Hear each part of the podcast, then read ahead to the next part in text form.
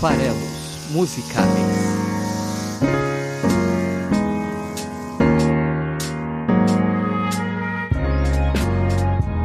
Olá, meu nome é Paulo Vieira Milreu, o Paulo Farelos, e estes são os Farelos Musicais, podcast do site esfarelado.com.br. Antes de começar aí analisando a música dessa semana, eu queria aproveitar para agradecer a vocês aí que estão estão ouvindo, estão gostando aí do, do podcast, do projeto. E mais do que isso, estão entrando no Spotify e seguindo o podcast por lá. Estão entrando no, no site esfarelado.com.br, estão deixando seus comentários, agradeço muito. Eu acho que uma das grandes propostas e o que vai tornar esse projeto bem legal, do meu ponto de vista pelo menos, é a troca de interpretações, né? Então eu dou a minha aqui e a ideia é que vocês se sintam à vontade para também comentar e deixar as suas opiniões, as suas visões, ainda que antagônicas, ainda que totalmente diferentes das que eu trago. E é justamente isso que enriquece, né? A obra de arte ela tem essa subjetividade e, e é muito provável, inclusive, que nenhuma de nossas interpretações, nem a minha, nem a de vocês, seja exatamente a intenção do artista. Isso não é importante, né? No fundo, desde que as interpretações façam sentido, a, a obra de arte ela, ela fala por si. A obra conta mais do que a intenção da obra, né? Então, também como forma de, de agradecimento, eu vou dizer que vou, fazer a leitura aqui bem, bem breve dos comentários deixados, que são bem interessantes, é, nos episódios anteriores, né? Então, tive um comentário em cada um dos, dos três episódios anteriores. No primeiro, o Thiago de Lima Castro, que é um amigo, é, um abraço, James. É, disse: Aí, mais um podcast para acompanhar. Muito legal, Paulo. Tudo de bom. Então, eu fico muito feliz de ter é, meus amigos ouvindo o podcast, porque é para eles justamente que, que eu resolvi gravar. Eles já eram cobaias desse experimento, né? De comentar música e falar sobre as músicas, suas intenções. E é isso aí, Thiago. Continue acompanhando, divulgue, compartilhe comente com os amigos para que a comunidade aqui do, do Farelas Musicais vá aumentando gradativamente.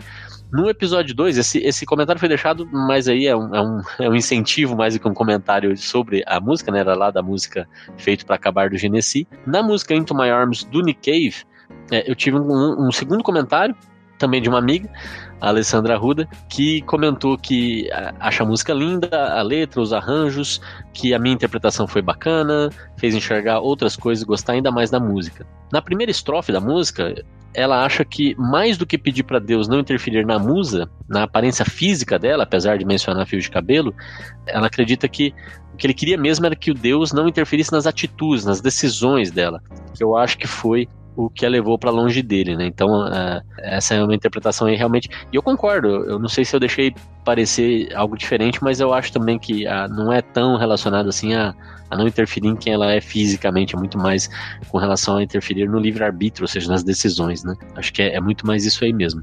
Então, obrigado pelo comentário também. E, e no terceiro episódio, né? O episódio passado, que foi sobre piloto automático, eu tive um comentário do, do Cleverton, também um amigo, né? Eu falei, esse programa é feito para os meus amigos. Cleverton, além de amigo, é também o editor desse programa. Obrigado pela parceria. E, e ele fez uma interpretação sobre piloto automático que eu considero até melhor do que a minha. Ela é mais coesa, digamos assim. Né? Ela, ela, ela dá uma outra leitura pro refrão, que daí passa a ter um pouco de cinismo no refrão. Né? Não, não exatamente cinismo, porque é uma, ele acredita que né, a letra é sobre depressão do começo ao fim. Então, vou ler aqui o comentário dele também, que ajuda a, a enriquecer a análise da música passada. Cleverton diz: Episódio muito bacana, me permita discordar um pouco da sua análise e expressar a minha opinião. A música, de ponta a ponta, meu ver, fala sobre o estado de depressão, e eu digo isso baseado em experiências de gente ao meu redor que sofre dessa doença. Quando a letra do refrão começa a falar sobre o que a pessoa deveria fazer, entendo que isso é uma referência à pressão social que as pessoas impõem a todos nós de fazermos isso ou aquilo. Baseando-me no ponto de sua análise em que as nossas vidas parecem seguir um roteiro pré-definido, a sociedade cobra atos pré-definidos.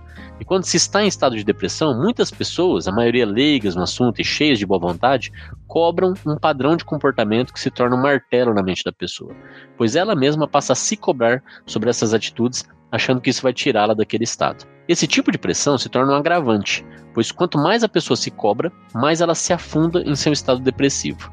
Pois a partir do momento que ela percebe que não consegue corresponder às expectativas que a sociedade insiste em exigir, e as redes sociais são um gatilho para isso, pois parece haver lá uma obrigação de ser feliz, a pessoa se torna ainda mais triste e isso acaba agravando o quadro. E, e essa leitura né, sobre depressão realmente faz muito sentido, parando para pensar na, na, forma como a música está estruturada, porque quando ele fala, é até um contraponto quando ele fala, né, ah, eu devia isso, eu devia aquilo, né? Eu devia sorrir mais, abraçar meus pais. Então, pode ser uma leitura, isso pode ser a expectativa dele, mas pode ser também a expectativa da sociedade quanto a ele, é isso que fica martelando aqui na visão do Cleverton, né? Então, até por isso a frase nunca reclamar tá no refrão. A sociedade impõe, obriga, exige que sejamos felizes. Quando não se está feliz, a reclamação é um meio de demonstrar isso. Nessa hora vem a censura. Para de reclamar, vai fazer algo, vai socializar, vai viajar, que é o que a música realmente fala no, no seu refrão, né? E é por isso que a pessoa da música sente o travesseiro pesado e não consegue relaxar, ou sente que o cotidiano vai deixá-la. O quadro depressivo aqui já é tão profundo que a pessoa nem sequer tem uma rotina, um cotidiano. Ela apenas sobrevive, ou seja, vive num piloto automático. E isso traz sofrimento no nível que nem mesmo o sono é uma fonte de descanso. Já ao final, se amarrarmos isso com o que a pessoa diz no começo, um dia eu vou morrer, parece um pensamento suicida. E é nessas horas que notamos aquelas pessoas que estavam em um estágio profundo de tristeza e amargura e simplesmente dizíamos para fazer isso e aquilo. Afinal, é fácil falar, mas é difícil de fazer. Para fechar, a frase tudo que eu tenho eu fiz por merecer parece mais um sentimento de culpa do que qualquer outra coisa. Acho que é isso, continue com o ótimo trabalho. Agradeço muito, Cleverton, pelo comentário bem, bem bacana a sua reflexão. Acredito que também é uma interpretação absolutamente viável, né? E é isso que é rico, como eu falei. Fica o convite para vocês aí, é, além de divulgarem, além de seguirem lá no, no Spotify o, o, o canal. É, tem também uma pessoa que me perguntou, também um amigo, né? Como é que eu faço para saber que saiu um episódio novo? Bem, eu tô sendo bem rigoroso comigo mesmo para que eu tenha um episódio novo toda quinta-feira, né? Essa é a ideia, né? Não sei até quando eu vou conseguir manter isso, mas essa é a ideia, essa é a intenção. Então entra no esfarelado.com.br na quinta, que você vai ver o episódio novo lá. Ou segue no Spotify. Tem essas duas formas aí de acompanhar, pelo blog e pelo Spotify. Tem também a página no Facebook, onde também divulgo lá, mas o Facebook, vocês sabem, não divulga mais para todo mundo. Acho que tem lá que fazer algum tipo de marcação especial na página para poder realmente receber as notificações da página. Então, não confio muito no Facebook como fonte de divulgação, né? Mas tá lá também. Talvez aí criar uma newsletter, eu não sei, ou, ou assinar o feed, né? Enfim, para quem está interessado, eu fico muito feliz e, e, e digo que, por enquanto, quintas-feiras o episódio vai estar aqui no esfarelado.com.br. Vamos embora para a análise de hoje.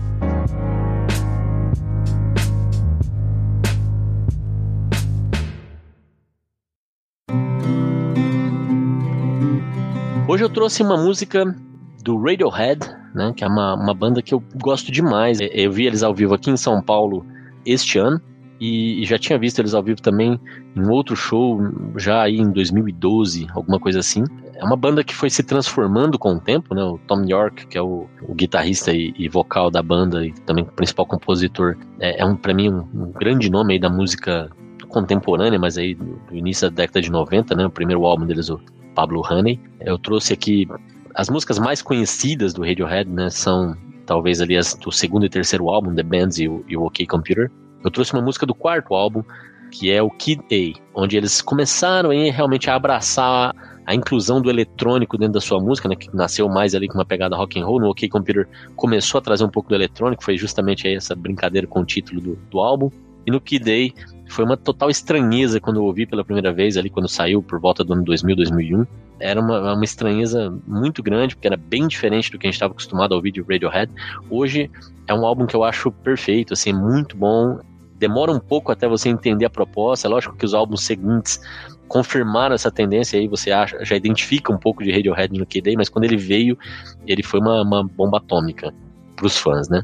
Mas escolhi uma música aqui porque acho que ela conversa um pouco com o repertório que o Farelas Musicais está montando até aqui. A música chama Otimista, o Optimistic, e, e vamos lá. Então, qual que é a, a ideia aqui da, da, da, minha interpretação, pelo menos, dessa música de hoje?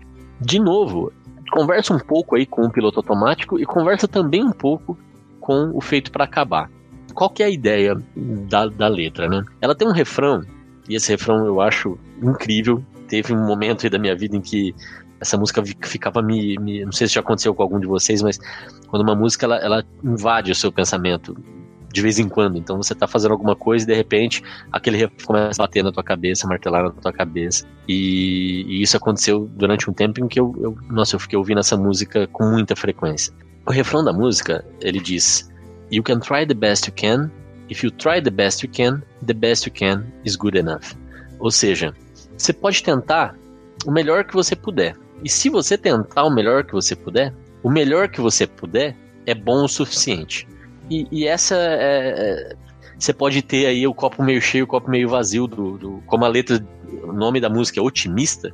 Você pode querer dar uma interpretação otimista para essa, essa frase, né? O que não vai combinar tanto com o, o que está em volta dela, que é realmente, é, se a gente for analisar aí de maneira bem direta, é uma verdade absoluta isso, né?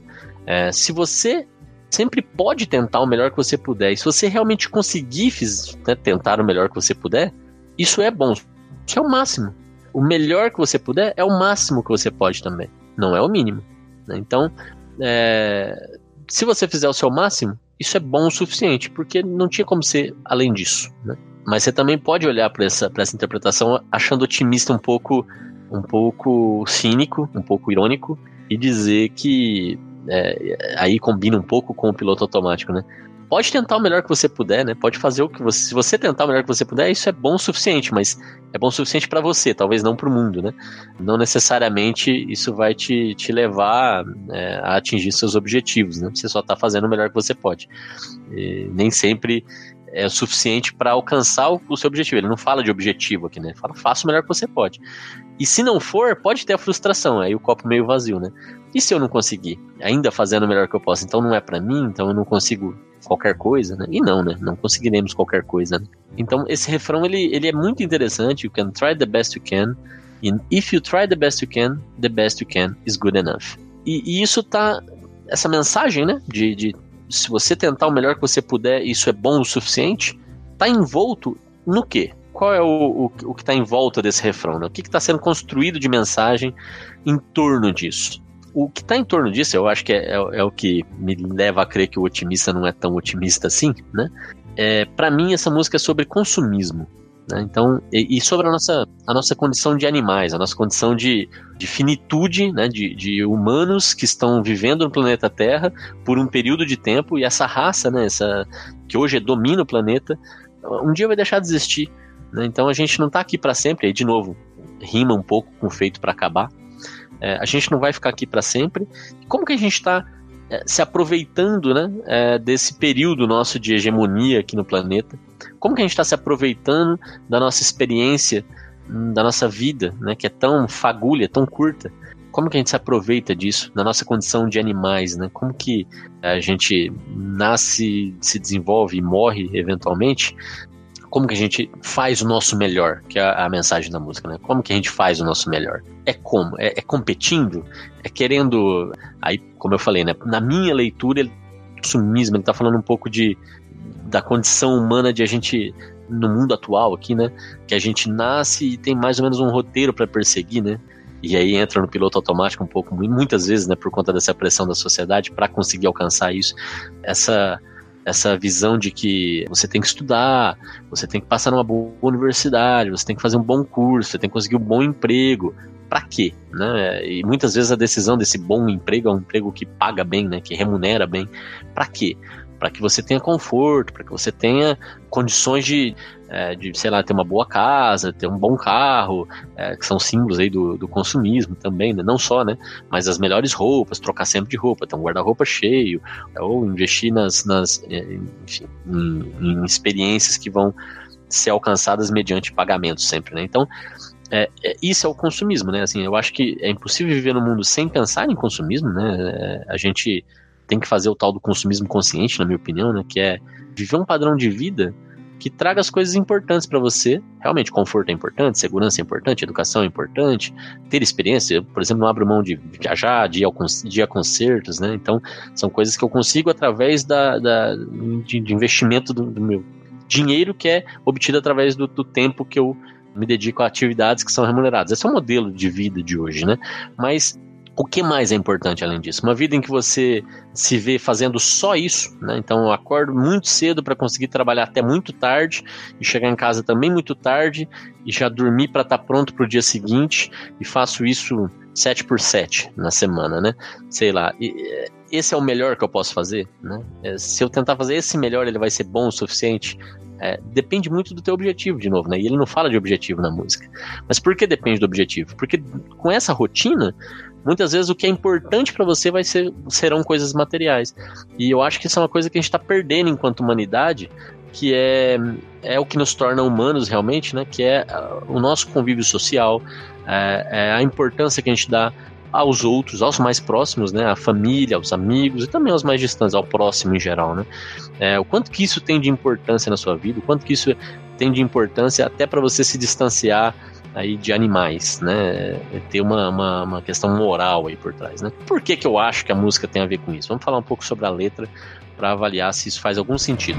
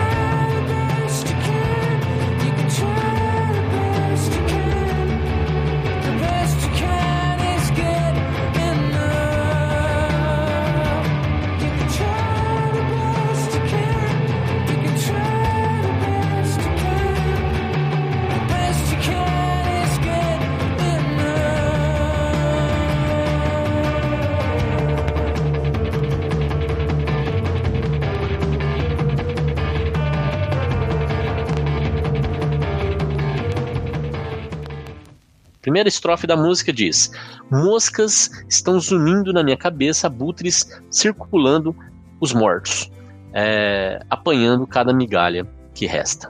O peixe maior come os menores. Mas não é meu problema, me dê um pouco.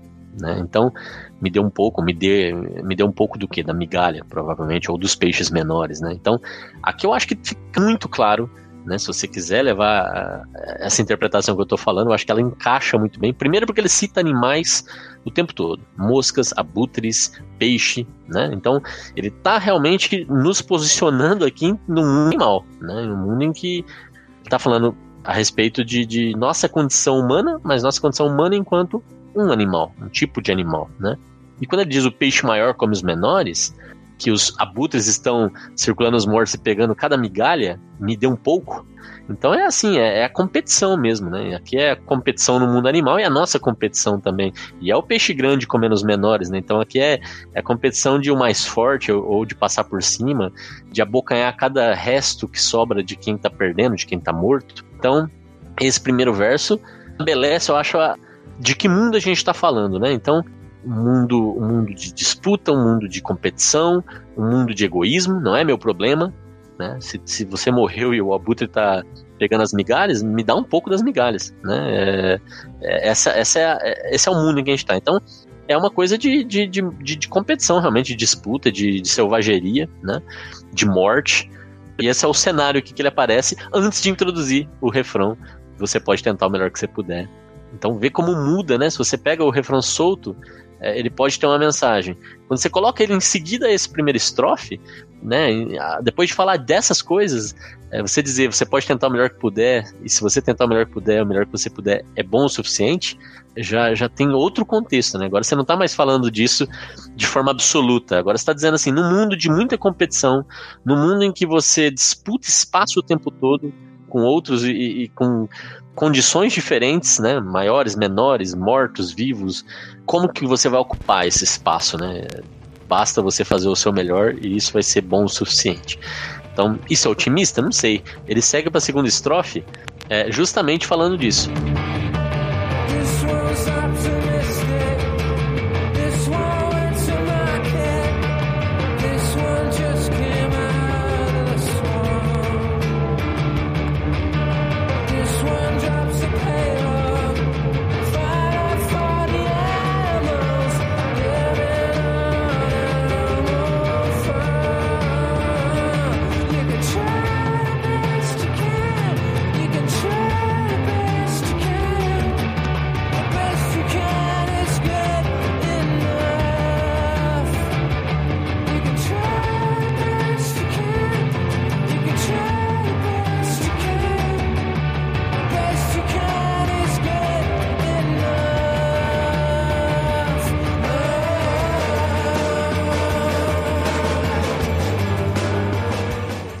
Esse aqui é otimista. Aponta para alguém, né? Esse aqui é otimista. Ele foi ao mercado, e aqui eu digo que tem a ver com consumismo. Ele saiu do pântano. E aí vem a, a, a sequência da segunda estrofe, é, é, é para mim ela é bem também interessante para pontuar sobre o que, que eu estou falando e de novo resgatar a nossa condição humana, mas em, é, no mundo em que somos mais um tipo de animal, um animal hoje hegemônico, né? Então, ele diz: esse aqui é otimista, esse foi ao mercado, ele acabou de sair do pântano, ele derrubou um carregamento de ração para animais que vivem numa fazenda de animais. Olha só, de novo, né? Interpretação é, é...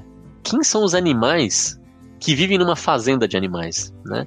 Então, a gente pode pensar, evidentemente, ração para animais que vivem numa fazenda de animais, é lógico. Se você tem uma, uma, uma, fazenda que você faz criação de qualquer tipo de bicho, sei lá, porcos, é, gado, não importa, eles estão vivendo a vida deles sem entender que eles estão sendo preparados para o abate, né? Eles estão sendo preparados para morrer, né? E para servir um objetivo, né? E, e, essa pessoa que é otimista acabou de derrubar um, um, uma carga de ração, né?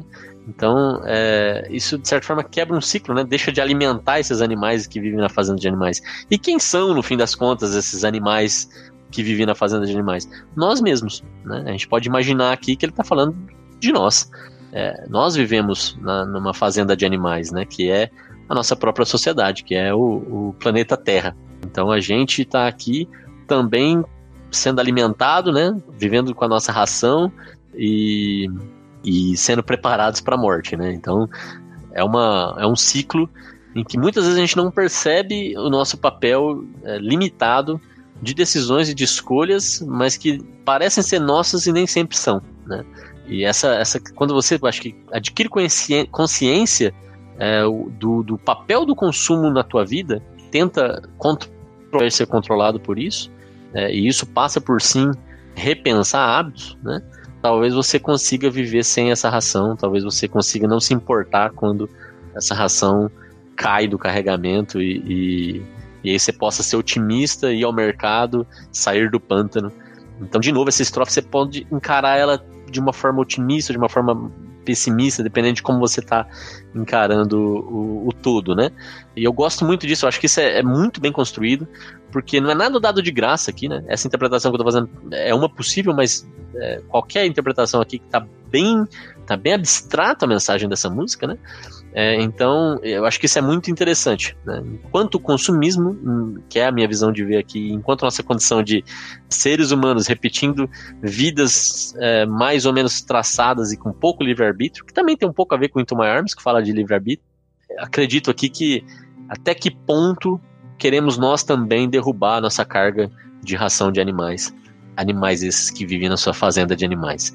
Você pode pensar, mas é isso mesmo? Por, será que será que ele está falando, né, quando fala dos animais vivendo na fazenda de animais, ele está falando do ser humano? Vamos então para a terceira estrofe.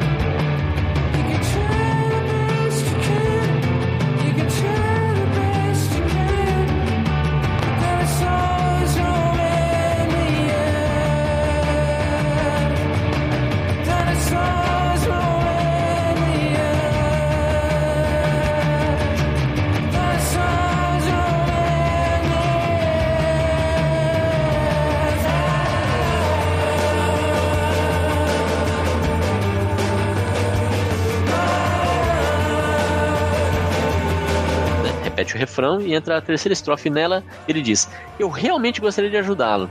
Eu realmente gostaria de ajudá-lo. Inquietas marionetes desarrumadas flutuando por aí numa prisão navio. É... De novo, abstrato, Mas vamos lá, vamos olhar primeiro pro, pro final, né? Uma prisão navio. Estamos flutuando por aí, né? Floating around on a prison ship. Então, flutuando por aí numa prisão navio. Aí eu acho que ele está falando do planeta Terra. É, a gente está aqui numa prisão, né? estamos aprisionados no planeta Terra. E somos o que nesse planeta Terra? Somos pessoas cheias de vontade, que fazem exatamente o que querem, que é, têm total autonomia sobre suas vidas? Né? Não. Somos inquietas marionetes desarrumadas. É assim que ele apresenta esses prisioneiros, né? Marionetes. Essa é a palavra que ele usa. Então, de novo, me parece aqui que essa é a visão muito clara. O planeta Terra é a prisão, ou é a fazenda de animais, onde os animais que somos nós somos o tempo todo é, conduzidos né, por títeres invisíveis, né? Somos conduzidos aí por ações que não nos cabem, mas que nos dão a impressão de sermos os, os decisores. E, e, tem essa essa frase anterior de eu realmente gostaria de ajudá-lo. Então aqui tem essa visão de fora de é, olhando para um cenário de prisioneiros, marionetes manipulados né, pela, pela sociedade do consumo, eu gostaria de ajudá-lo. Como, né? Se você tentar o melhor que você puder, e se você tentar realmente o melhor que você puder, isso vai ser bom o suficiente. Então, todas essas frases que são meio desesperançosas e para mim, falam claramente dessa condição de, de marionete, de prisioneiro, de animal numa fazenda, de uma vida que tem um roteiro pré-definido, com pouco livre-arbítrio, dominado pelo consumo, saindo do, do, indo ao mercado, né? É, esse é o otimista. Então ele cita que claramente o ir ao mercado como otimismo, né? É, tudo isso eu gostaria de ajudá-lo. Né? Tente o melhor que você puder, essa, é a ajuda. É, faça o melhor que você puder. E essa é uma condição otimista, realmente? Não sei. Ele termina, ao final de apresentar de novo o refrão, o último verso da música é dinossauros perambulando na Terra. E aí nós somos os dinossauros, ou pós-extinção humana, algum outro tipo de, de ser vai dominar a Terra. Mas aqui eu acho que a ideia de dinossauros perambulando na Terra é muito mais somos obsoletos, estamos fadados ao, ao, ao fim, né? Estamos aqui perambulando pela terra, que é essa prisão navio. Acho que aqui, quando ele fala de, de terra, no verso seguinte, a depois, antes de ter apresentado a prisão navio, reforça esse ponto de que tanto animal, tanto a fazenda de animais quanto a, a prisão navio são a terra. E nós somos as marionetes. É, Radiohead é assim que eu gosto muito, musicalmente falando, eles são incríveis. É, o show vale muito a pena para quem tiver oportunidade. E essa é a primeira de outras músicas do Radiohead que eu vou trazer aqui nos farelos musicais. A gente se vê na próxima. Um grande abraço. Não deixe de compartilhar se você gostou. Comente com seus amigos. Fale a respeito desse episódio e de outros se você gostou mais dos outros também. E vamos fazer essa comunidade aumentar. Muito obrigado. Deixe seu comentário no esfarelado.com.br e a gente vai ler esse comentário aqui nas edições futuras. Um abraço. Obrigado.